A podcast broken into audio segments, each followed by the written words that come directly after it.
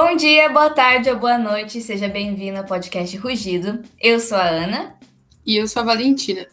E hoje, no quadro Papo Intelectual, estamos aqui com os professores Maurício e Renato, de Sociologia e Filosofia, lá do Ângulo, para falar um pouquinho sobre a carreira deles e também falar aí uns papos filosóficos. Então, antes de mais nada, eu queria agradecê-los por terem topado o nosso convite. Eu que agradeço também. Oi, gente, tudo bem? Obrigado pelo convite. Tá, então para começar aqui o nosso papo, vocês poderiam começar falando um pouco sobre vocês, o que, que vocês fazem além da profissão, né? Que vocês gostam de fazer de, como hobby. Então, olá, gente. Eu sou o professor Maurício, ou simplesmente Maurício, Maurício Aleixo, como eu gosto de ser intitulado, adoro o sobrenome da família, né? É, poxa, fora, fora a profissão, né?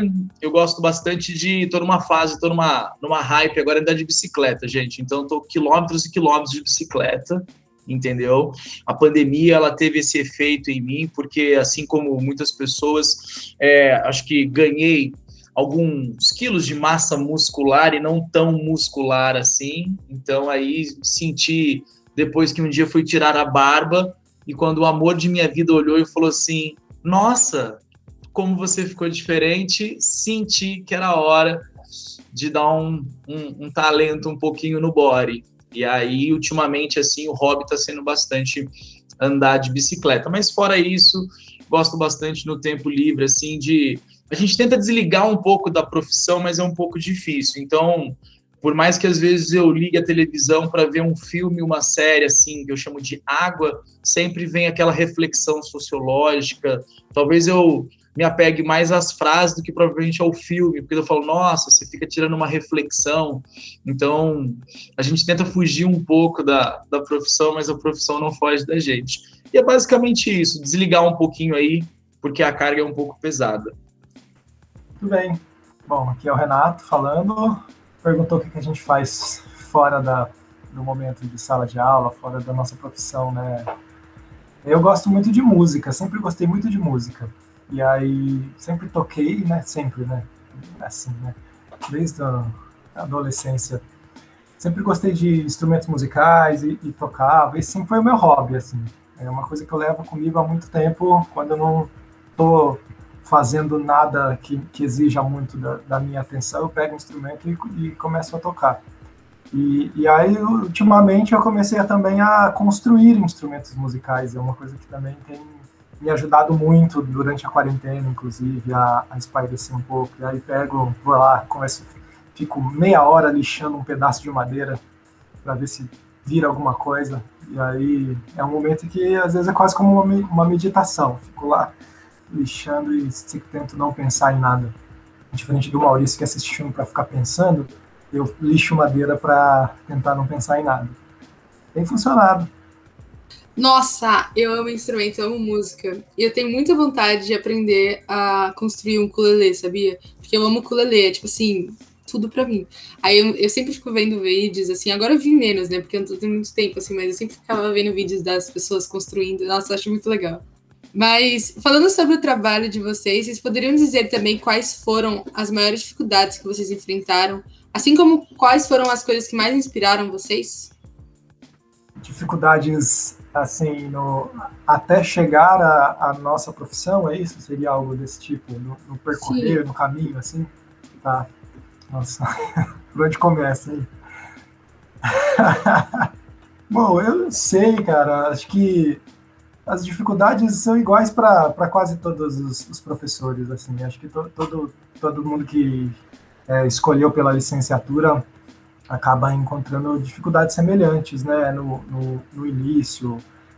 Ser professor tem uma coisa engraçada até, porque geralmente quando as pessoas terminam a faculdade, elas ficam com medo de não ter emprego, né? Falar, ah, e agora? Eu vou começar a enviar um monte de currículo e tal. E professor é engraçado até porque tem emprego. Você consegue emprego, inclusive, mas o, o, problema é que qual o emprego que você acaba arranjando no começo. E aí, por exemplo, posso contar uma história minha. Eu, a, a minha primeira experiência como professor foi como professor eventual de história. E aí, o que, que, é, que, que é professor eventual? é aquele cara que quando o professor falta, quando deu algum pepino na escola, eles te jogam numa sala de aula para você dar aula para quem estiver lá, tal. E aí eu comecei a dar aula para um para sexto ano. Gente, que experiência, ó, vou falar, viu, numa escola estadual, tal. E aí eu entrava na sala e ficava desesperado, desesperado, porque as crianças, eu tinha medo deles se machucarem. Eu falei, gente, alguém vai morrer na minha aula e eu vou eu vou ficar sendo responsável por isso. E era uma maluquice, assim, era criança gritando e correndo e, e não, olha, foi, foi um, um, um caso esse aí.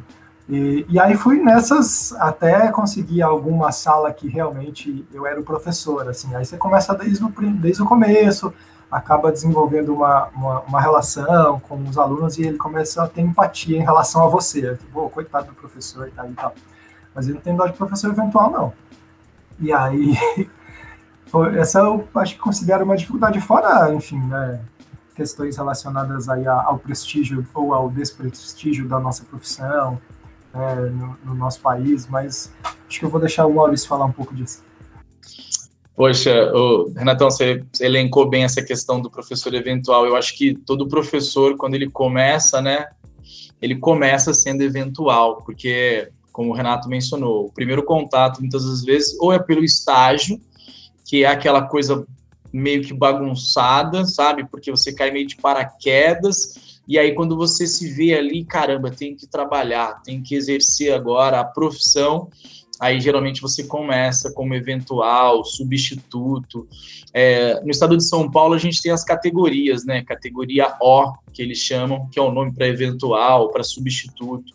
Eu comecei no Paraná, né, gente? Eu sou formado pela Universidade Estadual de Londrina, então lá eles chamam de PSS. Então, fora conforme a gente percebe a, o desprestígio, né, de como a sociedade olha para a profissão, e assim a gente vai puxar um pouco a sardinha, né, como que a sociedade às vezes olha para as disciplinas de sociologia e filosofia, de humanas de um modo geral, mas acaba tendo uma hierarquização nas disciplinas, a gente também tinha que lidar com esse desprestígio dos próprios colegas em algumas situações. Mas daqui a pouco a gente fala sobre isso. A, a minha relação, ela é uma coisa bem interessante, porque eu acho que o que move qualquer pessoa é um sentimento, uma vontade de mudança. Então, assim, às vezes quando vocês me perguntam, assim, vocês alunos, né? Ah, professor, por que você quis virar professor? Talvez a resposta mais óbvia que eu sempre dei, não é porque era óbvia, mas não era uma coisa muito pensada, é que eu queria mudar o mundo. Eu acho que esse sonho de mudança, essa vontade de mudança, ela existe em todos nós, sabe? É, algumas pessoas pensam em ser pais, mães, é, algumas pessoas pensam em, sei lá, descobrir a fórmula, a cura do câncer, sei lá. Mas na minha cabeça eu só queria mudar o mundo. Falar, ah, quero mudar o mundo. Tá, mas existem vários caminhos para você mudar o mundo, né? E eu sempre gostei muito de educação. Eu achava o máximo. Eu achava, nossa, era era hipnotizante algumas aulas de alguns professores e como ele conseguia ou ela conseguia falar ali para você e você falava caramba. Então eu sempre tirei muito uma, vou usar aqui uma expressão, uma pira nesse negócio de ensinar. Mas eu sempre fui muito comunicativo, mas eu era muito introspectivo comigo mesmo, porque todas as vezes que eu tinha que me comunicar com as pessoas eu não conseguia. Aí você fala assim, ué, professor, como assim é comunicativo, mas não conseguia se comunicar? Sempre que eu tinha um roteiro para fazer, para explicar alguém, para ensinar alguém, eu não conseguia.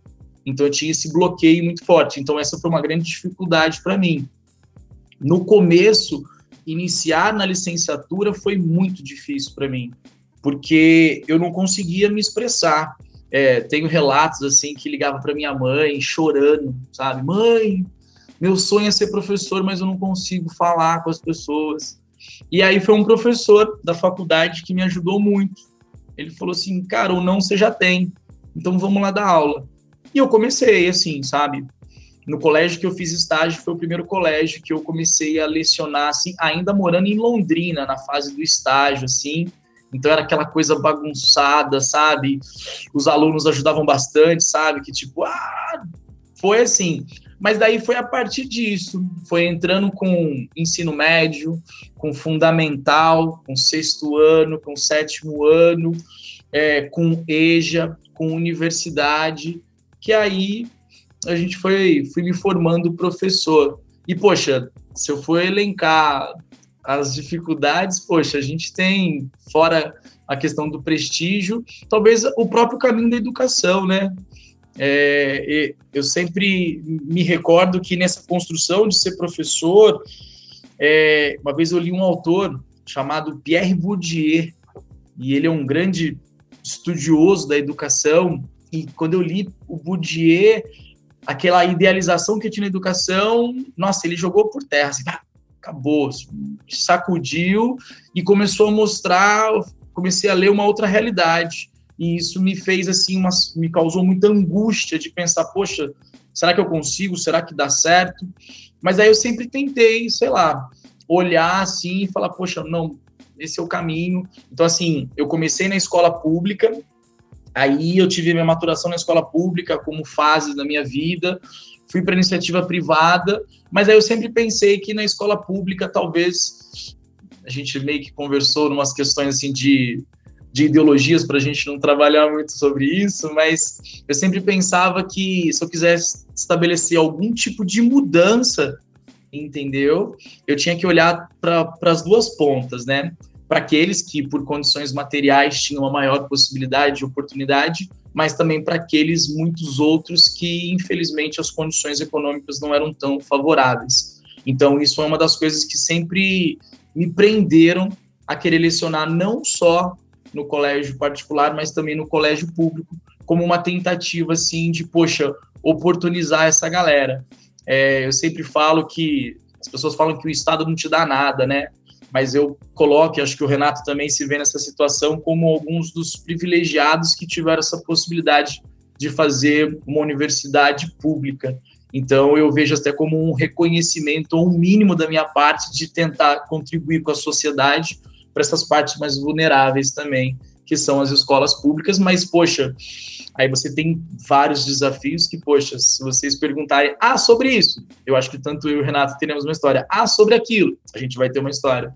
Então a gente vai ter uma história que vai, poxa, vai para cada um desses pontos. Nossa, vocês falaram disso de escola estadual e eu lembrei que eu até o ano, até nono ano eu estudei em escola estadual. Então, tipo assim, eu confesso que eu já fiz muita parte da galera da bagunça, que não ajudava os professores. E, tipo assim, não, mas tinha outros professores que eu gostava, que eu falava assim, não, professor, você é legal, vou prestar atenção.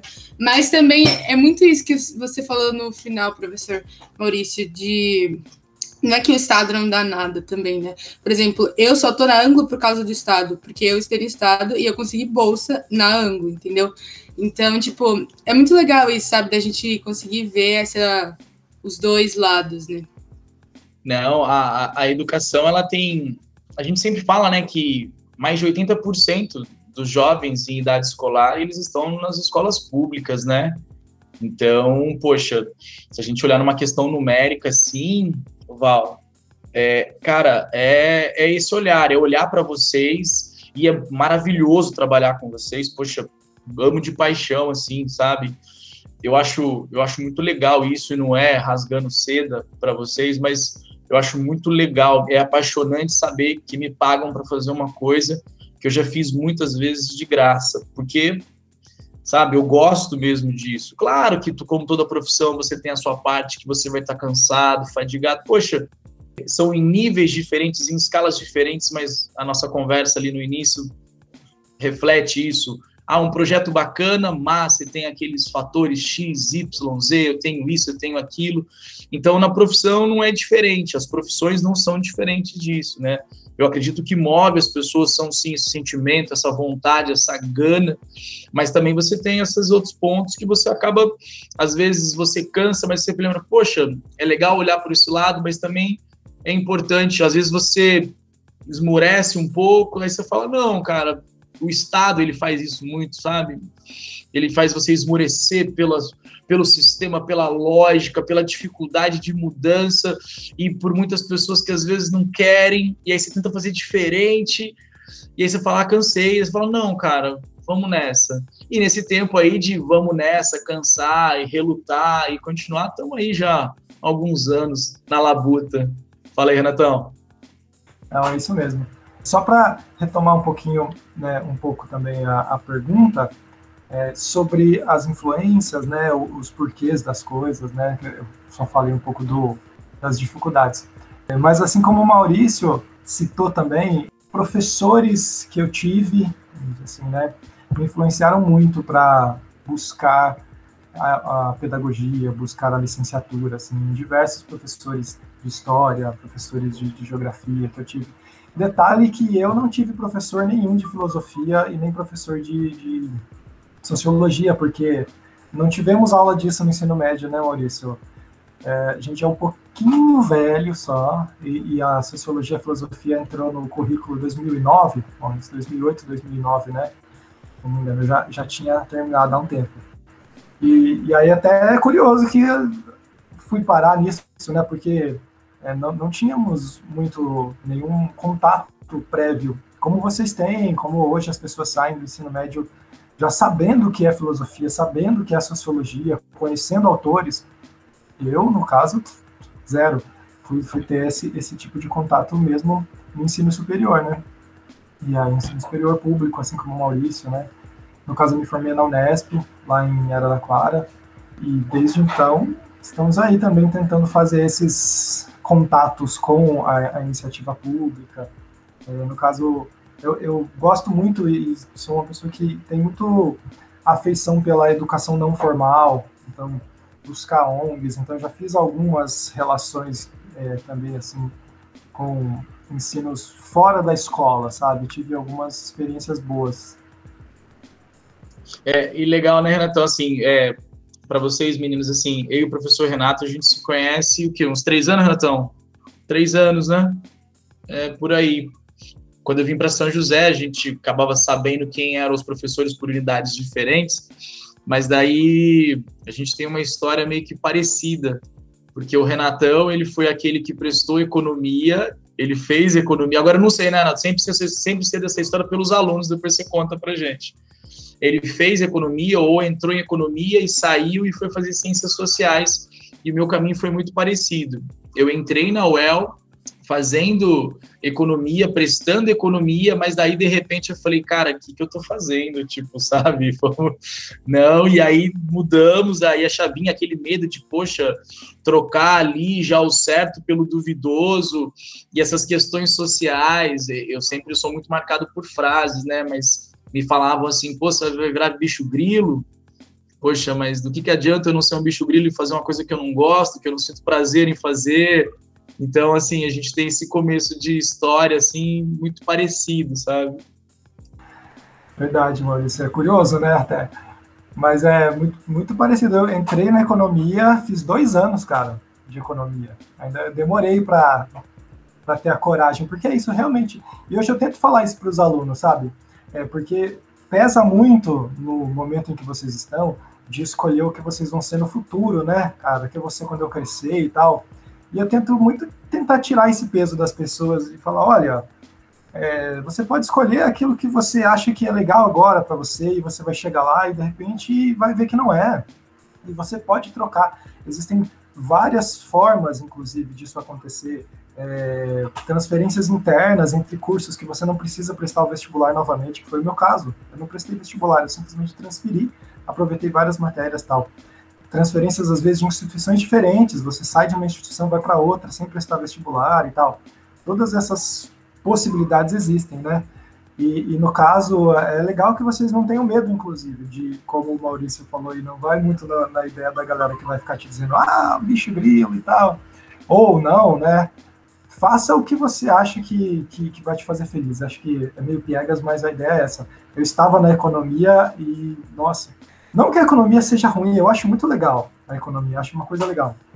Mas eu ficava lá estudando matemática, cálculo 1, cálculo 2, cálculo 3, e eu tinha que ficar, assim, na biblioteca o dia inteiro, de manhã até a noite, estudando esse negócio, para chegar na prova e, e não, não, não dizer qual é o meu estudo, entende?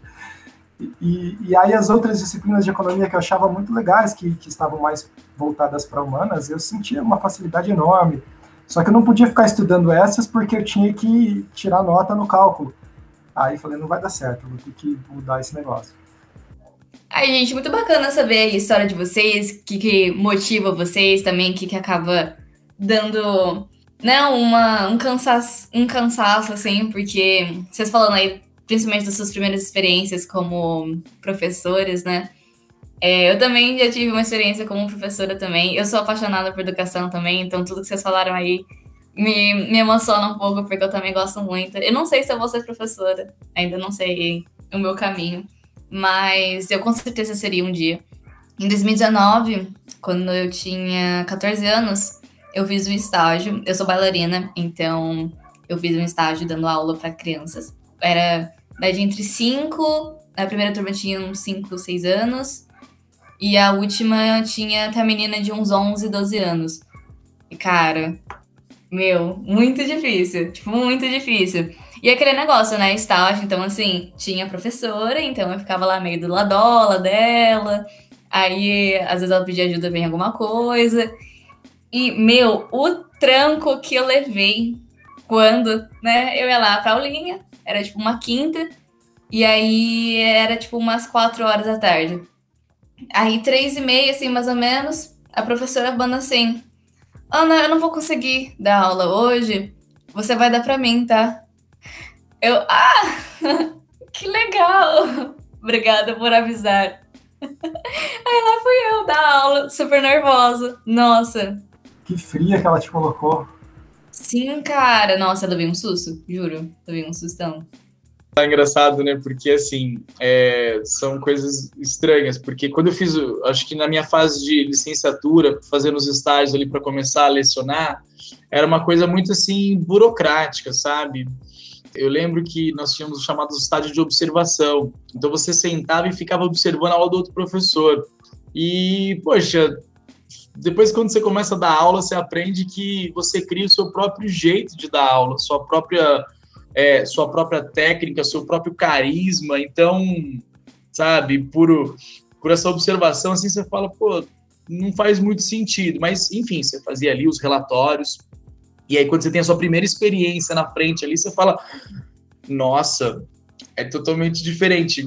E aí, onde eu quero chegar? Quando já professor, é, eu tive uma aluna, ela fazia direito é, numa universidade, não era UEL, mas era uma universidade lá no Paraná, e ela queria licenciatura e ela estava fazendo tanto direito e estava fazendo pedagogia, então ela precisava fazer o estágio. E aí, como o curso do direito possibilitava para ela dar sociologia, ela me procurou para fazer estágio. E aí ela foi conversar comigo, nunca mais esqueço disso, e eu falei para ela, falei, pô, legal, acho bacana, mas ó, se você quer fazer estágio, quer ser professor, então eu vou te ensinar, talvez, a ser professora. Então, como é que a gente vai fazer? A gente vai montar um cronograma, e aí eu quero acompanhar você construindo algumas aulas. E aí, pelo menos umas duas ou três intervenções eu queria que você fizesse, assim, numas aulas minhas para que você aprendesse a dar aula. Ela nunca mais apareceu, Ana. Ela nunca mais voltou, porque eu acho que, sabe, que sei lá, que de repente você fala, ah, sou cara, está acompanhando, está acompanhando a professora, acompanhando a professora, de repente ela te liga fala, ó, oh, não vou hoje, é você, como assim você não vai hoje? Então, quer dizer, tem que ser uma coisa preparada. E eu falei isso para ela, eu falei, pô, vamos junto, vou te mostrar como é que corrige uma atividade, como é que preenche um diário, porque no Estado tem essa burocracia, né? Falei assim, vamos aprender, vamos, sabe? Não é chegar ali, pegar, oi, gente, bom dia, onde a gente começa. Não, você tem todo um preparo. Aí não sei por que ela nunca mais apareceu. Perdi minha única estagiária que apareceu na minha vida inteira de professor. Nossa, complicado, viu? Mas é que assim, é, tudo bem que no meu caso foi um pouco diferente. Então, assim, as aulas são, elas, elas são, tipo, mais estruturadas, sabe? Então, tipo, a mulher me botou no fogo? Botou. Com certeza. Fiquei super nervosa. Eu lá, 14 anos na cara, indo lá. E eu sou assim, eu tinha muita dificuldade de falar com criança. Então eu tava desenvolvendo aquele papo, assim, fofinho com criança, sabe? Porque na minha família não tem muita criança pequena, então, tipo, eu não convivi, sabe? Então, assim, imagina eu, travadaço pra falar com criança, e do nada, eu vou dar aula, sabe? Tipo, eu do nada eu sou a autoridade daquela turma. Então, tipo, complicado, bem complicado. Assim, vocês já comentaram um pouco disso, né? Mas eu queria saber quando, quando foi, tipo, um estalo, assim, tipo, putz, é, eu quero muito ser professor e eu quero fazer isso na minha vida. Posso começar, Maurício? É, depois eu passo para você contar uma história bonita, porque no meu caso não é. E aí o pessoal vai, vai para minha aula com outros olhos agora. Porque eu nunca quis ser professor, gente. oh! E agora? Não, é sério, isso é uma coisa que, diferente da maioria, eu deveria responder agora, né? Era um sonho de infância, eu, eu via meus mestres e eu me imaginava naquele lugar e tal. É, é um chamado, mas, né, Renato? É, é, o dom, eu senti o chamado. mas não foi o meu caso. Tanto que eu fui fazer economia, né? E, pelo contrário, eu ficava falando, nunca vou ser professor, gente, imagina entrar numa aula. Até porque eu, eu não vou nem falar que eu era, eu sou muito tímido. Eu sou um cara muito quieto, muito calado, eu não sou muito de ficar falando e tal. É, eu tive que criar um, uma personagem, inclusive, para ser professor, né? Subi no palco lá, e, e, e, aí é o professor Renato. Fora de lá, eu sou um cara meio muito mais quieto e reservado e tal. E, e aí, e era assim, eu falei, não, que professor que é isso, não, vou fazer outra coisa, outra qualquer coisa e tal. E acabei sendo professor, meio que. Inclusive, quando fui para ciências sociais, eu ainda tinha essa ideia de que eu não ia ser professor, não, que ia fazer outra coisa e tal. E a prática, na verdade, a necessidade foi me levando à sala de aula, né? Eu estava lá, falei, caramba, preciso de dinheiro, né? Durante a, a faculdade ainda, vou pegar umas aulas, que é o que, a, é o que a, as pessoas faziam. Eles iam dar aulas para conseguir se manter na faculdade, inclusive. E, e aí, daí em diante, me tornei professor, assim, com, com, a, com a necessidade. E não que eu não goste, eu gosto, gosto de ser professor, acho. E hoje vejo a profissão com, com bons olhos, enxergo a profissão como uma profissão transformadora, como o Maurício disse que ele queria mudar o mundo, né? Eu acho que é um bom caminho. É, ser professor é um bom caminho para mudar o mundo talvez não só o, não o mundo todo, mas o mundo de muitas pessoas que você terá contato, né? Uma, pequenas mudanças assim é, em algumas pessoas que a gente costuma ver e é muito legal quando a gente tem esse retorno. As pessoas me, nossa, professor, é, as suas aulas me ajudaram a ver as coisas de forma diferente. Então já mudamos um pouco aí, né? O mundo de alguém e tal. Eu acho que isso hoje eu vejo dessa forma, mas antes não era não. Ó, eu fiquei pensando, assim, quando foi o start, meninas, eu, eu confesso que eu não me recordo do start, sabe, assim, tipo, ai, é, queria, sempre pensei na educação, nessa questão de transformação, mas, assim, o, o, o start, assim, é, se eu pensar, talvez, no momento, eu acho que veio na, na faculdade, eu acho que até o segundo ano da faculdade, assim, e quebrando um pouco essa ideia de, ah, eu fui um baita aluno. Não, não era um baita aluno, sabe? Eu acho que eu sempre muito me vali da, da facilidade que eu tinha. Como o Renato mencionou, ele tinha facilidade na, nas áreas da, da economia que estavam ligadas ali à sociologia, à história, à filosofia. Então eu sempre me vali muito disso, sabe? Tipo assim, ah, era tranquilo para mim. Eu acho que eu consigo contar em uma mão de quatro dedos quantas as vezes foram que eu passei uma madrugada inteira devorando um livro, sabe, assim, para uma prova. Então eu sempre tive essa facilidade. Mas assim, eu tenho a facilidade de, de colocar as coisas aqui na cabeça, sabe? Mas você me colocar um roteiro assim que eu tenho que seguir, hum, aí você me trava. Aí você quer travar o seu professor, me dá um roteiro assim de ponta a ponta que me dá uma travada. E onde eu quero chegar? Na faculdade travava um pouco nisso, quando eu fiz os primeiros estágios ali, não foram legais. E também não sei assim, acho que é, é muito marcado por pessoas também que passam, sabe, na sua vida. Eu eu penso muito nisso, acredito muito nisso. E, e a primeira professora que eu tive estágio, ela foi assim, ela foi, confesso, na verdade, se eu, se eu puxar um pouquinho para trás, a minha história sempre foi assim, sabe?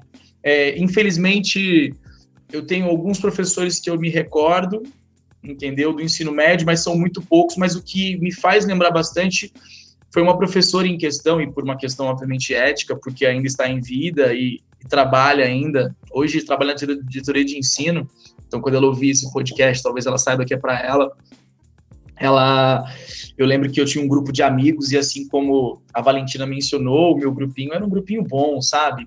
É aquele comprometido lá com o fundo da sala, aquele, aquela galera boa, assim, sabe?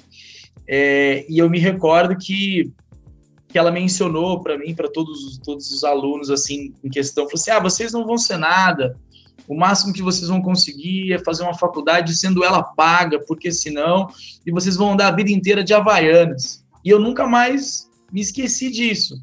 E aí eu me lembro que anos depois, concursado, voltando para assinar o meu termo de posse, né? Quando eu passei no concurso, eu encontrei com ela. E aí eu lembro que eu voltando para cá, eu falei para minha mãe, falei: "Mãe, encontrei lá a fulana".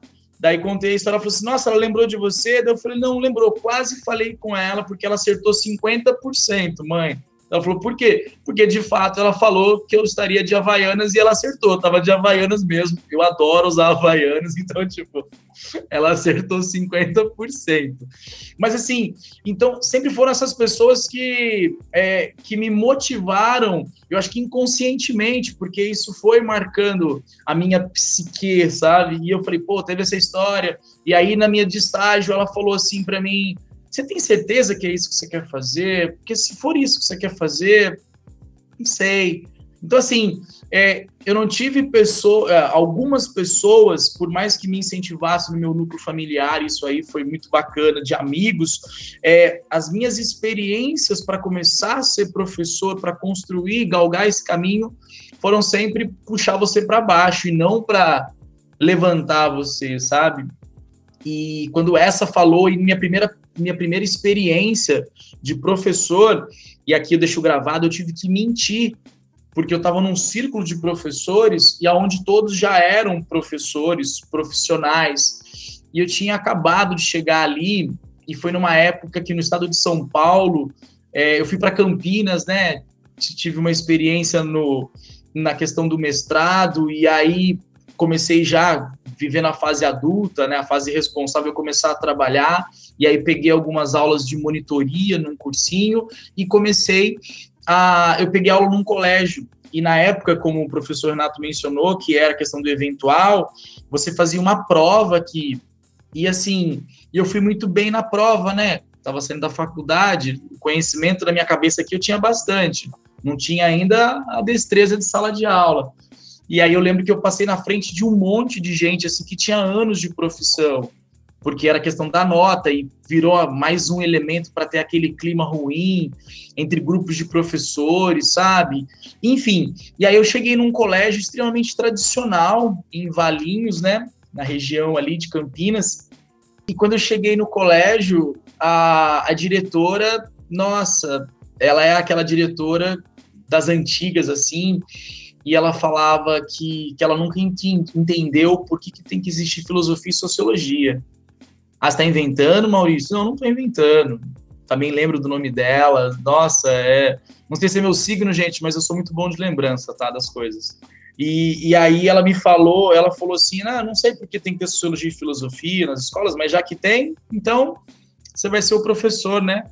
E aí eu lembro que perguntava no, no, formulário quantos anos de experiência você tinha. E eu lembro que eu menti, porque eu coloquei que eu tinha dois anos, mas eu nunca tinha entrado numa sala de aula, assim, de verdade, sabe? Mesmo. E aí eu lembro que na reunião, assim, ela olhou assim na minha ficha e ela fez questão de escolher a minha ficha porque ela queria saber quem eu era. E aí ela mencionou, falou assim, é, é a gente sabe que algumas pessoas ainda estão desmamando, né? mas tudo bem, a gente tem uma paciência. É, espero que os antigos ensinem os novos, mas é para ensinar os novos e não porque os novos folguem nos antigos. E foi um clima assim péssimo, sabe? Que eu falei, cara, o que eu tô fazendo aqui? E aí, de fato, eu não fiquei lá, eu fui embora, porque não tive, sei lá, não tive estrutura emocional para isso. Fui embora, de Campinas, foi um monte de coisa que não deu certo. Voltei para Londrina e aí foi aquele sentimento de tipo, nossa, derrota, desistência, não funcionou. E aí foi um mês péssimo assim, mas aí depois parece que foi tudo uma fase, foi um start assim. Eu fiquei acho que um mês, quase dois parado, meio assim, sem entender o que ia acontecer. Confesso que foi uma fase assim problemática da minha vida, sabe? Quando você não sente vontade de sair de casa, de não fazer nada, e era uma coisa incontrolável, eu falei assim, poxa, isso aí tá me cheirando depressão, sabe? Poxa, não, não tem vontade, sabe? Me preocupou de verdade, assim. E aí foi quando eu chamei, fui chamado para trabalhar no SESI, como sociólogo mesmo. E aí eu trabalhei como sociólogo. E aí trabalhei como sociólogo durante um tempo, aí um colégio me ligou, aí comecei a lecionar, e, e naquele ano ainda, eu conto essa história porque naquele ano eles tinham uma, uma eleição interna do colégio onde eles premiavam os melhores professores. E naquele ano eu ganhei como um dos melhores professores. Puta, eu chorei pra caramba.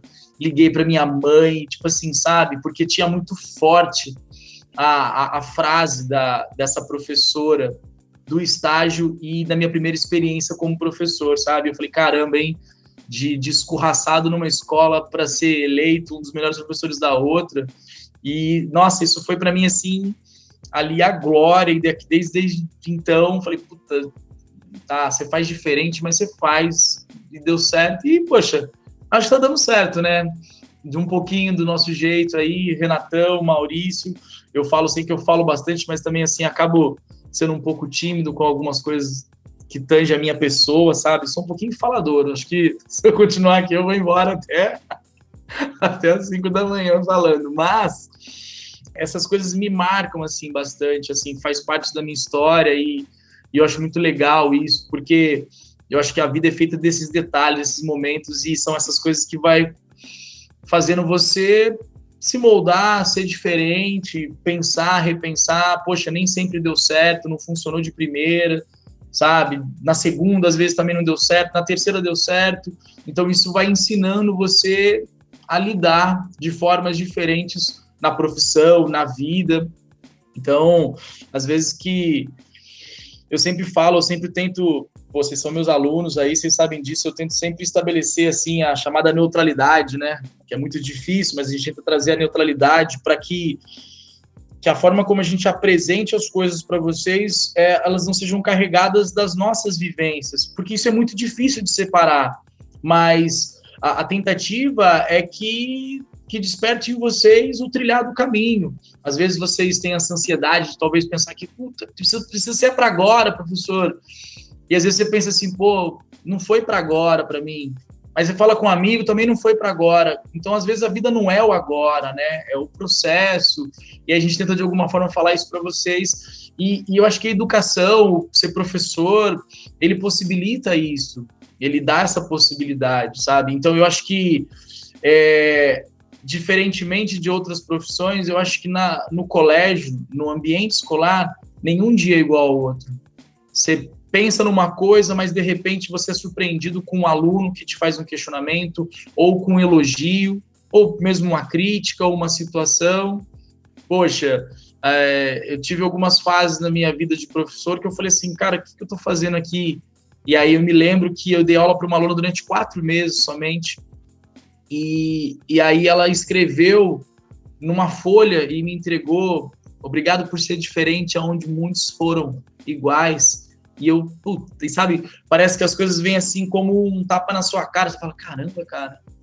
E aí você pergunta, mas o que, eu fiz de diferente? Daí ela falou, isso, professor, de se preocupar em vir falar comigo. Você fala, caramba, tipo, então são essas coisinhas assim que você fala, puta, essa profissão desculpa a palavra, é foda pra caramba, sabe?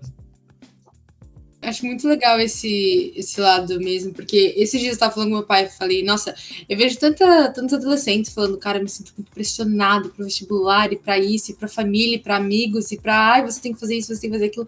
Aí eu falei, tipo, eu não consigo sentir isso, sabe? Porque eu sei que minha família, ela me apoia, isso é um lado que eu sei que nem todos têm, infelizmente, mas eu também sinto que, tipo, vocês, professores da Ango, são muito legais nisso, que, tipo, vocês não ficam assim, cara, você tem que fazer o vestibular, você tem que escolher agora, entendeu? Tipo assim, muito de vocês falam assim, ah, você, eu sei que vocês não escolheram ainda, né? Tudo bem. E, tipo, isso é muito bom, sabe? Tipo, ter essa essa diferença mesmo, os professores não ficarem pressionando. E óbvio que às vezes tem que ter uma pressão, porque às vezes a gente folga, né? Mas, tipo, acho muito legal isso, porque vocês realmente são muito. São muito bons nisso, de meio que tranquilizar a gente, sabe? Sem tranquilizar muitas vezes. Sem a intenção, né?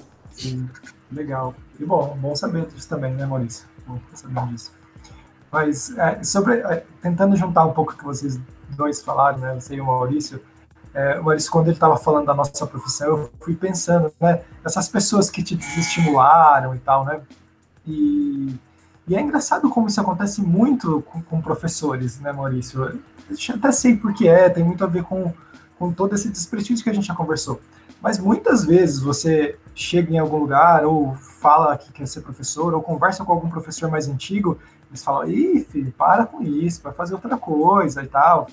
Ou se você quer ser professor e fala para um deles, né, fala, oh, eu estou pensando em ser professor, a pessoa não faz isso, né, vai fazer outra coisa da vida e tal.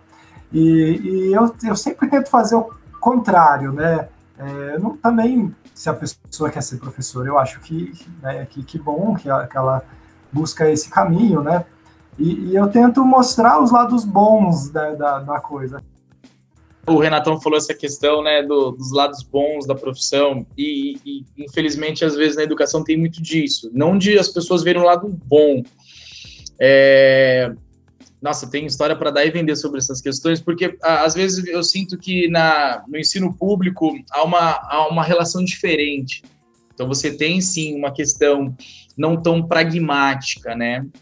O Estado ele é um ambiente assim que a gente poderia fazer um podcast só para falar sobre como é o ensino público propriamente. Mas é, é, tem, nós tivemos alguns projetos em alguns colégios e em uma situação nós tínhamos, assim, temos também excelentes professores no, no estado e é uma professora ela começou a montar um livro de memórias para estabelecer a memória, o pertencimento e para você contar a sua história. Até o livro chamou Eu Professor, para você relatar como é ser professor, o que, que te levou para a educação, que é mais ou menos ah, os questionamentos iniciais que vocês nos fizeram. E aí, nessa situação, essa professora falou assim para mim, né? Ela falou assim: Nossa, Maurício, se eu tivesse a sua idade, eu não teria sido professora.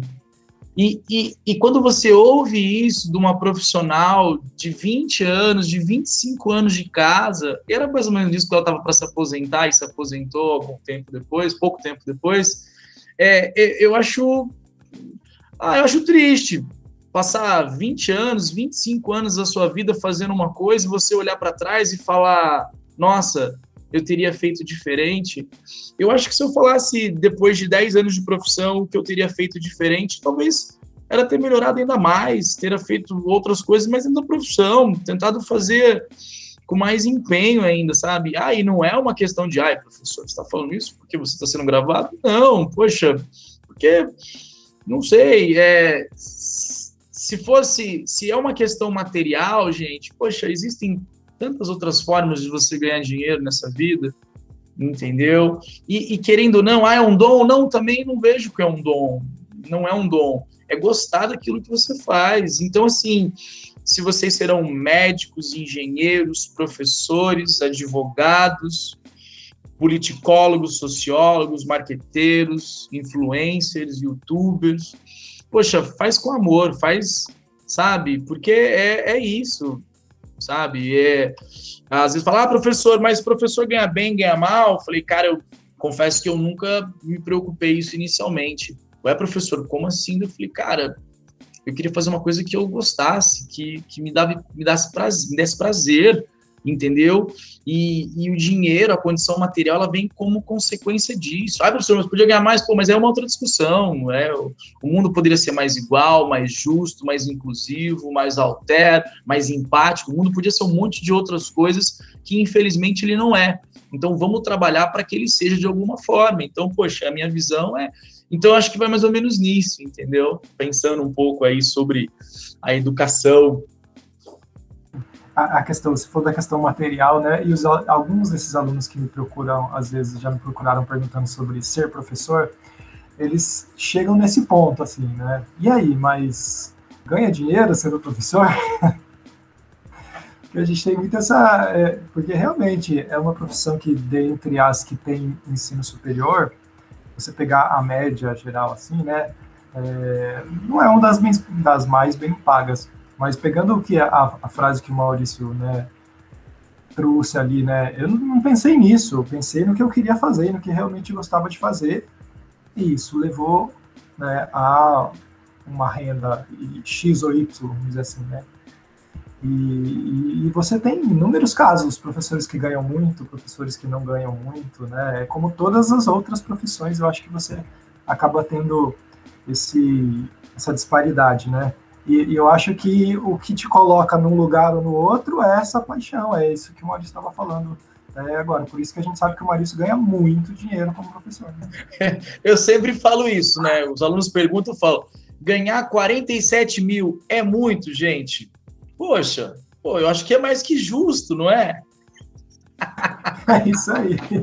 Poxa, 47 mil tá um preço, tá um valor válido, você não tá acha, Renatão? É. Poxa, tá bom, sabe? Mas é uma brincadeira, tá, gente? Ai. Mas é bom, voltando. É, existe algum outro rumo a seguir no caso da formação em filosofia e sociologia? Ou são cursos que focam total na área pedagógica? E se há outros, quais são eles?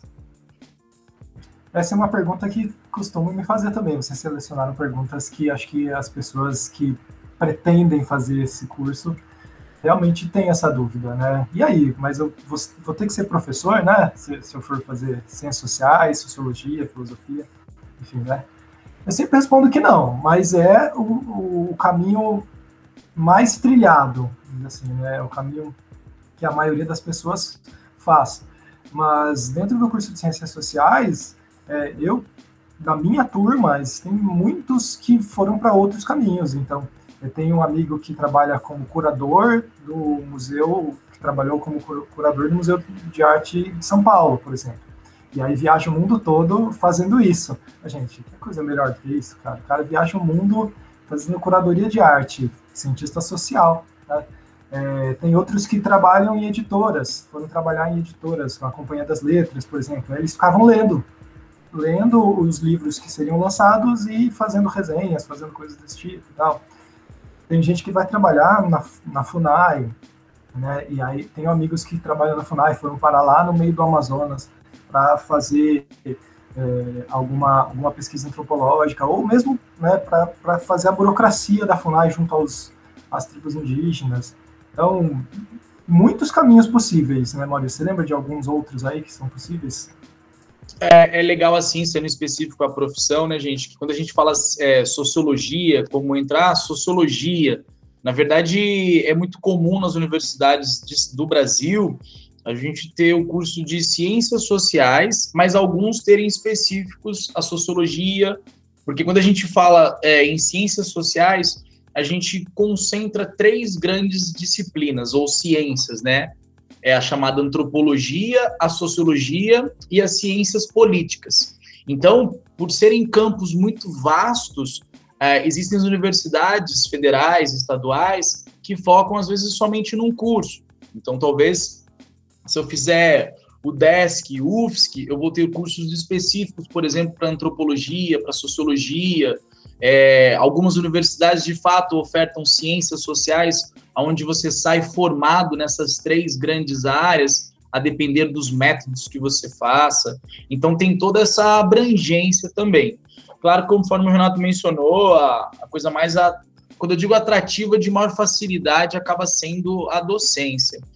Mas a gente trabalha sempre com a questão de que aonde envolvam relações humanas, tem que ter um sociólogo. Ponto.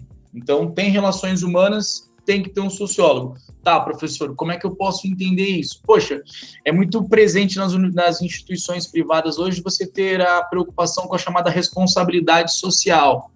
Então, quando você usa essa questão de responsabilidade social, você tem todo um aparato que vai sempre envolver o sociólogo. Ah, trabalhei não com iniciativa privada, mas trabalhei em uma repartição pública. Fora as que o professor Renato mencionou, você também tem a chamada é, demografia social, onde que você mexe com planejamento urbano, com questões populacionais, é, a implantação de um novo bairro na cidade de São José dos Campos. Se faz necessário um sociólogo para fazer um estudo. Ah, é, qual vai ser o impacto ambiental numa relação homem-natureza. Então, você tem também a sociologia ambiental. Então, você tem uma abrangência muito grande de cursos que envolvem a sociologia. Claro, a gente não nega que a questão mais é, discutida para muitas pessoas acabam sendo, sim, a docência. Mas aí, se você puxar, eu sempre comento isso, né?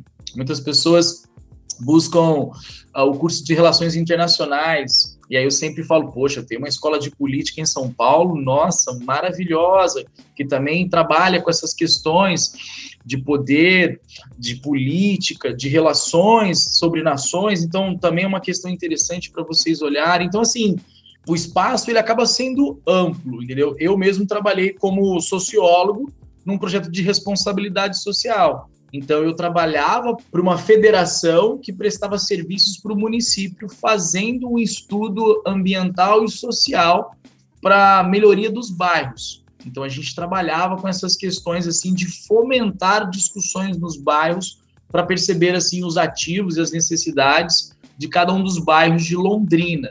Então você faz um mapeamento de como os indivíduos agem, nos, como os grupos agem dentro do município, é, como é a composição dos bairros. Então tudo isso é feito por um sociólogo, entendeu? E só fazer um comentário, né? Claro que eu não posso negar que quando a gente pensa na filosofia especificamente, porque ele falou sociologia, sociologia, sociologia, e de repente a filosofia, é, a filosofia ela acaba sendo um campo é, não mais restrito, eu digo, mas mais específico porque no Brasil, de fato, aí por uma como que a gente pode colocar é, o status da função, não posso falar isso, posso até falar, mas vai ficar, não vai ter o entendimento. Numa visão cultural, talvez, você tem essa questão do, de uma. Ai, como é que eu posso me expressar isso? Você não tem uma grande absorção dos filósofos. É, a filosofia, como uma das, como uma das disciplinas matrizes, né, a mãe de todas as ciências, de todas as disciplinas, ela acaba ficando abrangente em tudo, mas acaba não abrangendo, não seria um nada, mas eu não tenho um campo específico para a filosofia, porque ela acaba estando presente em todas as áreas. Então, você como filósofo, você pode atuar em vários campos, né? Então, assim, é, poderia perguntar assim, ah, professor, mas tem um campo específico que só a filosofia vai atuar? Poxa, teria a questão do conhecimento, mas daí acaba não tendo uma profissão propriamente específica, né? Algumas pessoas colocam algumas áreas da filosofia atual que é a chamada filosofia da mente. Que você fala, o que, que é isso, professor? Que fica muito próximo da, das questões da, da psicanálise. Então, há alguns desdobramentos assim no campo da psicologia que começa a discutir o soma, a psique, que são alguns elementos que também são trabalhados pela filosofia então é uma coisa bem específica, assim, que vai adentrando no campo da psicologia. Mas daí vai despertar uma discussão que o professor de vocês falando sobre psicologia não quer passar vergonha aqui e tomar pedras depois. Então eu vou parar por aqui. É. Até porque eu, pelo que eu já vi em relação a, a esse último tópico que o Maurício tratou, o, o, sentido que eu mais vi acontecer foi de psicólogos buscarem a filosofia para utilizar como uma ferramenta na psicanálise, né? Isso eu acho que é, é até mais corriqueiro. Não que o, o, contrário não ocorra, que filósofos não possam fazer esse caminho de buscar a psicologia, a psicanálise e tal. Então acaba sendo algo bem específico mesmo da psicologia, né? Que adentra alguns conhecimentos bem específicos. Não, total. E assim, é uma coisa que a gente sempre frisa aqui no Rugido, é justamente mostrar que existem vários caminhos, sabe? Tipo, a gente tá aqui realmente para isso.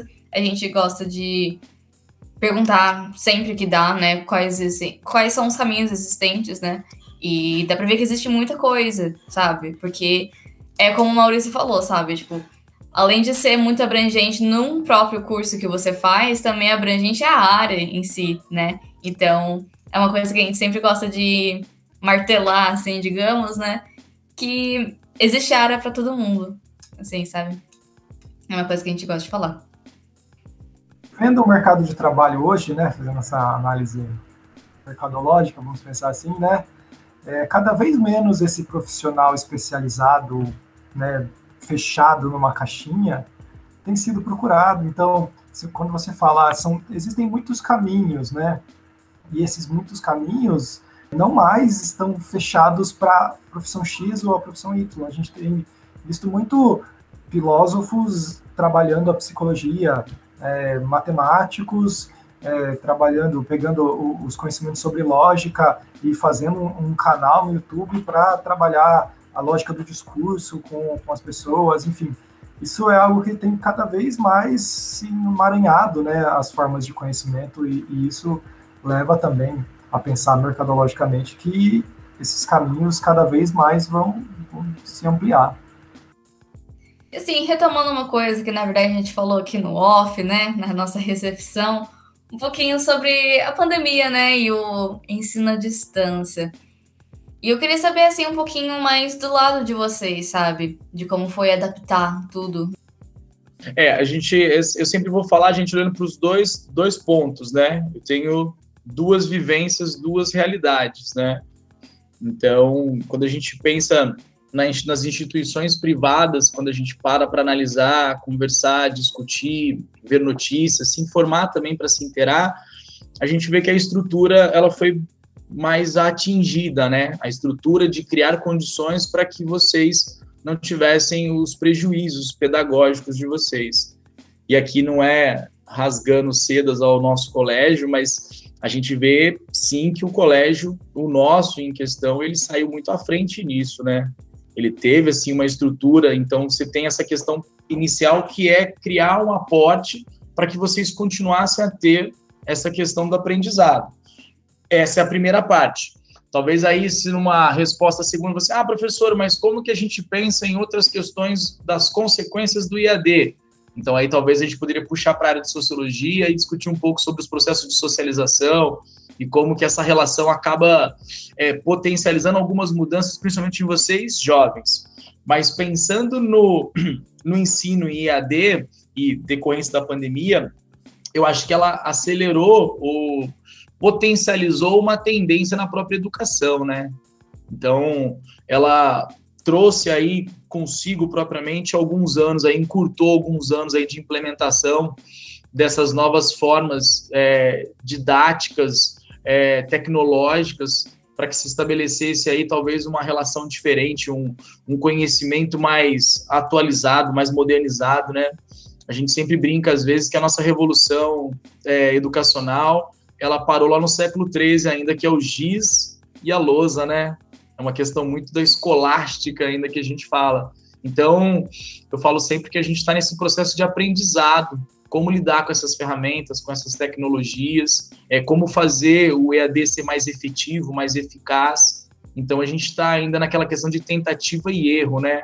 Onde você olha ali e fala, pô, como é que deu certo isso aqui? Pô, assim dá certo. Pô, aula invertida. Pô, trabalhar numa questão mais aberta com os alunos para que eles discutam. Então você começa a perceber ainda que a gente está tateando nessas discussões. E aí, como eu falei, né, o, o nosso colégio, eu acho que leva muito uma vantagem nisso, porque ele teve essa preocupação muito grande com vocês. Poxa, eu acho que desde o ano passado tá, vocês estão conosco, então vocês têm, têm percebido essa sempre evolução, essa tentativa de melhoria, entendeu? A parceria que o colégio tem com o Google, por exemplo, sempre capacitando seus professores, que no caso somos nós, para que a gente consiga entrar no Meet e não travar. Falou, opa, peraí, gente, que botão que eu faço aqui?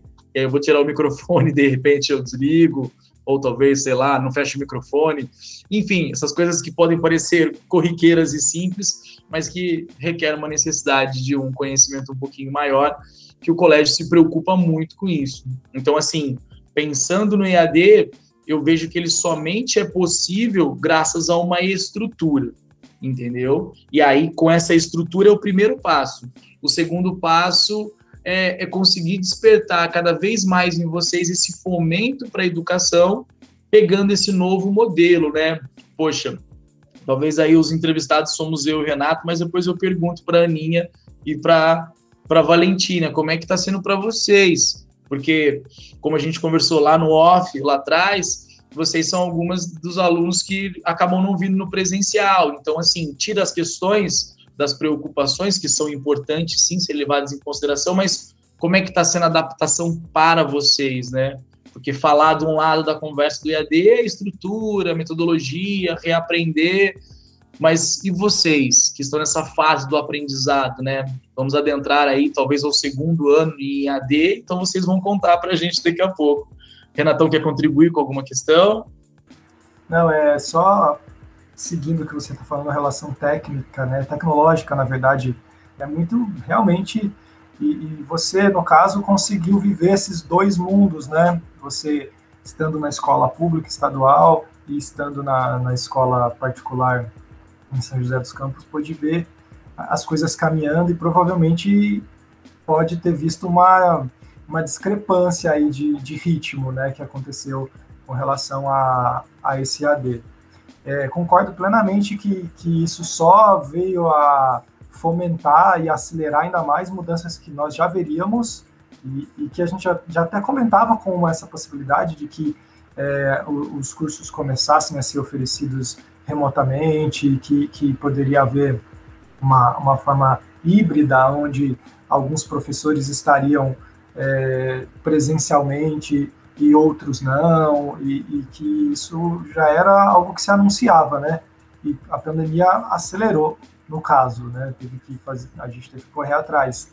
É, mas aí, pensando nessa discrepância, né? Imagino eu é, que vocês, Ana, é, a Valentina, vocês estão vivendo um momento muito difícil, claro, né? Dois anos, talvez, que sabe, três anos de ensino médio que vocês vão fazer né, dessa forma meio agora já não mais improvisada, mas que no, no início teve que, que, contar com um pouco de improviso, mas que se nós formos olhar para um outro lado, né, vocês são pessoas muito privilegiadas em relação a, ao que vocês têm, né? E aí o Maurício falou, talvez a gente não precisa levar para esse lado sociológico essa análise, mas é, isso vai com certeza acentuar uma, uma diferença em relação ao aprendizado das pessoas que, que vai ser gritante, assim, quando vocês chegarem para concorrer com pessoas que fizeram EAD no, no estado, fizeram EAD na prefeitura, por exemplo, isso vai acentuar ainda mais um, um, algo que a gente já via e que já era muito preocupante, né? Mas eu também queria ouvir de vocês, como que vocês têm visto isso? Vocês têm se sentido preparadas? Vocês têm se sentido motivadas a estudar e, e vocês acham que essas coisas têm funcionado? Olha, eu até falei, eu sempre é, tenho isso na minha mente, tipo, eu não consigo entender, mas parece que a pandemia, tipo assim, aumentou, parece que dobrou o número de coisas que a gente tem que fazer, né? No EAD e afins. Parece que a tecnologia era para ser mais rápido, mas acabou colocando mais coisa no nosso dia a dia. Mas, então eu sinto que tá, tipo, muitas vezes tá pesado, sabe? Mas não é algo que é impossível de administrar, né? Então, eu fiquei com meu pai e, e minha família, assim, a gente ficou com receio de eu ir presencial, por exemplo, quando voltou. Então, a gente optou por ficar aqui. Aí, no começo do ano, meu pai falou, você quer ir? Eu falei, não, sabe, já tem aquele negócio antissocial no coração, assim, sabe, que a pandemia trouxe. Aí, eu acabei não indo, mas depois me arrependi muito, porque, por exemplo, eu fui fazer projeto presencial, eu falei, caraca, minha escola é tudo, eu preciso voltar. Aí, toda vez que tem opção de presencial, eu, tipo, eu quero ir porque eu quero voltar logo, já de chegar agosto. Então, tipo, é difícil online, muito. Mas como eu, eu não, não tive aula presencial depois que a pandemia começou, agora esse ano dei uma acostumada. Então, tipo assim, eu já tô conseguindo tirar umas notas melhores, já tô conseguindo me adaptar melhor. Não a mesma coisa presencial, não. Mas eu já consigo ter um melhor resultado, sabe? Mas eu vejo que se é, presencial realmente é incrível, é maravilhoso, é perfeito, não tem como comparar com IAD, mas é muito bom realmente que vocês falaram da Ango, por exemplo, que tá nisso de modernizou muito, isso realmente ajuda muito. Então as ferramentas que eles usam são fáceis de lidar. Ano passado tínhamos complicadas, né? Mas esse ano facilitou bastante. Então tá tranquilo, assim, né? Agora, mas tá indo. Sim, é, tipo, eu também tenho total consciência do meu privilégio de estudar nessa escola. E com certeza essas ferramentas tecnológicas que eles conseguiram oferecer pra gente, né? Com certeza é uma super ajuda. Mas eu, assim, senti muita dificuldade, porque eu estudei minha vida inteira em uma escola relativamente tradicional aqui de São José. É, e ela é, no Fundamental 2, principalmente, ela é relativamente pequena, sabe? Então eu sempre tive uma relação muito próxima com as pessoas, sabe? E quando eu fui aí pro primeiro ano, no ângulo, eu tava super animada em estar em uma escola grande. Eu sabia que não ia ser a mesma coisa por vários fatores, não só por ser uma escola grande, mas por eu estar mais velha também e ter outras pessoas que eu não conhecia. E eu tava super animada para começar meu ensino médio, não sei o que, esse tipo de coisa. E, tipo, tudo isso foi arrancado de mim, sabe? E eu me sinto muito mal com isso, sabe? Tipo, eu tinha uma visão de ensino médio que eu não tenho, saca? E também pela questão do aprendizado, eu, graças a Deus, sou uma pessoa que tem muita facilidade para absorver as coisas. Então, mesmo que eu tenha ficado num estado que eu não tinha força para assistir a aula, porque eu fiquei bem mal mesmo.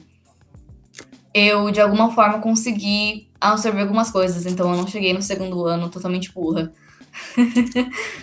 Mas essa questão foi bem complicada para mim e ainda é complicada. Mas esse ano eu tô conseguindo aprender a superar isso e lidar com isso melhor. Mas é com certeza uma coisa que me chateia muito. É, eu acho que é, essa questão, né, pandêmica, ela ela quebra assim, a gente sempre fala, por isso que a gente até dividiu, eu falei para vocês, né, ah, vamos dividir a questão do IAD, da estrutura e, e, a, e a função social que, que a escola tem na vida de vocês, né, ou de todos nós, né, do ser humano como um todo, né, a gente fala muito que é no colégio que você estabelece esse processo de socialização, essa transição de um tipo de socialização para um outro tipo de socialização que a gente chama, né, entre a, a primária, a secundária, o que a gente chama de intermediário, né? Eu acho que o professor já falou isso para vocês uma vez, tenho quase certeza que ele já comentou isso com vocês numa prova, sabe? Mas enfim, acho que é só uma lembrança que eu soltei ainda aqui. Mas é, é essa é importância mesmo desse processo, dessa construção, entendeu? Claro que é difícil e cada pessoa, Ana, Valentina, sente de formas diferentes, entendeu? Ai, professor, poxa, não era isso que eu pensava para o ensino médio. Eu acho que ninguém pensava nisso para a vida, entendeu? Poxa, quem iria pensar depois de tanto tempo? Ah, mas a história já mostrou que existiram outras pandemias, tá? Verdade, mas eu só li essa história, não vivenciei essa história, né? Ler sobre ela é uma coisa, vivenciar é totalmente diferente. Então, a gente teve que, teve que aprender, nós aprendemos com ela, né? A gente se fechou no momento maior, quando se coloca do desconhecimento total, você começa a flexibilizar conforme as medidas sanitárias começam a surtir algum pouco de efeito, você faz aquilo que você pode nos protocolos de segurança, e nesse ponto aí o colégio ele, ele é muito incisivo quanto a isso, e isso é importante porque tenta estabelecer para vocês assim um processo de, de flexibilização. A gente teve aquele momento que a gente se fechou, mas dentro dos protocolos possíveis, a gente tem que pensar também da forma o que é possível ser feito. Como que eu posso talvez tentar estabelecer uma proximidade da normalidade? Que isso também vai ser importante para vocês, né? Poxa, a, a, vida não é uma chavinha que a gente vira a chave pronto. Imagina, ponto, voltei. É, eu converso com alguns alunos do, do terceiro ano, e isso na outra unidade nossa, né, de Taubaté, e eu, eu tô com eles desde o primeiro ano. E, e aí, poxa, eu os vi no primeiro ano e nunca mais os vi. E algumas pessoas, é, como vocês, meninas, assim, não foram mais para o colégio às vezes por uma questão de família, por ter vulneráveis, por ter alguém com comorbidade, ou por receio, totalmente aceitável, enfim, cada um tem a sua situação ali. É, nunca mais os vi. E aí eu lembro que eu mencionei isso, eu falei, poxa, gente, é, o colégio tenta estabelecer toda a estrutura de segurança para vocês, então, por um lado acontece isso, de repente tenta olhar para o outro, para a gente tentar em algum momento para que eu veja vocês de novo, porque primeiro ano eu os vi e de repente vão se formar e pum, entendeu? Então é uma chavinha que de repente você fala, caramba, deles não, professor, a ideia é no segundo semestre, aos poucos, a gente tentar voltar. E, e aqui, quando eu digo esse voltar, não é uma questão de pressão, nada disso, mas ao contrário, para que para que talvez de alguma forma isso também seja bom para vocês, entendeu? Então, no segundo, é, talvez no terceiro, é, esteja um pouco diminuto isso. Esperamos que sim. Acredito que talvez, provavelmente sim, não sei também, né? Falar com certeza é impossível, talvez nesse mundo muito incerto, mas é uma tentativa de transição também que eu acho importante para que ela exista para vocês. Ah, se sentindo um pouco mais seguro um dia, um outro, sabe? Ver alguém, conversar com alguém. Poxa, é, recentemente nós tivemos no colégio, né, a semana do Dia dos Namorados aí, onde a gente começou a ler os recadinhos de amor. Poxa, e é tão legal, essa semana nós tivemos aí o, a, as danças no ângulo, onde você mata um pouco da saudade, as pessoas respeitando ali seus espaçamentos, mas ver os alunos ali, isso é importante, a gente sente muita falta disso também, e se isso faz falta para nós, que, que é o nosso ambiente de prof, é, no ambiente profissional, mas também é esse lugar onde você cria os seus afetos. Eu acho que para vocês, mais do que a questão somente do conhecimento, é o espaço de socialização para vocês. Então, dentro do possível aí, tentar romper um pouquinho. Pô, professor, um dia, quem sabe, eu vou. Beleza, quando se tiver um pouquinho, talvez melhor, se você se sentir mais confiável, vai um dia, não vá sempre, mas vá um dia, ver como é que é, pô, porque isso é bom para vocês também, né? Porque, poxa, no final, ninguém pensou sobre isso, mas, poxa,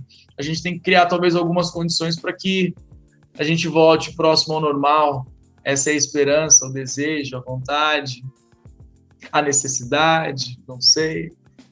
Nossa, é, realmente, tipo, faz muita falta ter essa rotina de ir pra escola e ver pessoas. Por exemplo, eu sempre fui uma pessoa muito social, então, tipo, quando eu chegava no lugar, eu tinha um pouco de vergonha de falar. Tinha, a pandemia me soltou, inclusive, tipo, é interessante isso. Mas eu sempre fui um pouco, muito social, então eu sempre conversei com as pessoas, e aí quando a pandemia chegou, graças a Deus, eu nunca fui de depender das pessoas, sabe? Mas eu sempre fui muito social. Então, isso foi algo que me afetou e, tipo, por um tempo me mudou completamente, sabe? Me deixou meio antissocial. Então, não é que eu não gostava de falar com mais ninguém, mas eu passei, parei de conhecer as pessoas. Por exemplo, eu cheguei na Anglo, não conhecia absolutamente ninguém, ninguém. Conhecia uma pessoa ou outra, mas, tipo, nunca tinha falado com ela, conhecia de ver, sabe? Aí cheguei lá, beleza, um mês e meio, aí de repente, de repente em casa e falo, como que eu vou conversar com a galera agora? Como que eu vou fazer amizade? Não tem como. Então, tipo, a gente até brincou esses dias lá no presencial, a galera que a gente conhece é o rugido. Porque é a galera que a gente tem, tipo, mais mais íntima, assim, e nem é, tipo, conhecer todo mundo, assim, sabe? Você sabe como as pessoas são e afins. Então é algo que afetou, e às vezes minha rua é super movimentada, então eu sempre olho, por exemplo, e eu falo assim, caraca, quanta gente andando de carro, quanta gente é, andando a pé, quero essa rotina, eu quero ver as pessoas, eu quero sair. Aí eu, ah, não, mas eu tenho que fazer isso, tipo, vocês falam, vai, Valentina, sai, eu falo assim, gente, eu não consigo, eu quero sair, você não tá entendendo. Então, tipo, isso foi algo que a pandemia tirou, mas que aos poucos a gente vai voltando, né? Sim, eu também não queria, tipo, ficar choramingando, porque eu sei que tá sendo um problemão para todo mundo, né? Então, tipo, eu sei que se foi ruim para mim, foi ruim para muitas outras pessoas em vários outros aspectos. Tanto que o que envolve diretamente é o vírus, né? Tanto, né, esse momento aí que a gente tá afastado, né? Mas é uma coisa que eu realmente senti muito. Mas eu tô melhorando, porque com o Rugido também conheci várias pessoas, inclusive a Val, então tá sendo muito bacana para mim. É, revivi outras amizades também, então. É, mas eu sinto muita falta de conversar com vocês, professores, porque eu sou meio conversadeira assim com o professor, e eu sinto muita falta disso. Eu sinto falta também dos professores falando assim, Valentina, para de falar. Nossa, que saudade disso. Porque, tipo, eu sempre fui a mais falante da sala. Então, nossa, muito saudade disso. Muito obrigada por terem escutado até aqui e aguardem, porque na terça que vem, no dia 24 de agosto, vai sair a parte 2 do podcast do Maurício e Renato, também de filosofia e sociologia, falando sobre teoria da modernidade líquida e teoria da sociedade do espetáculo nos dias atuais. Não percam!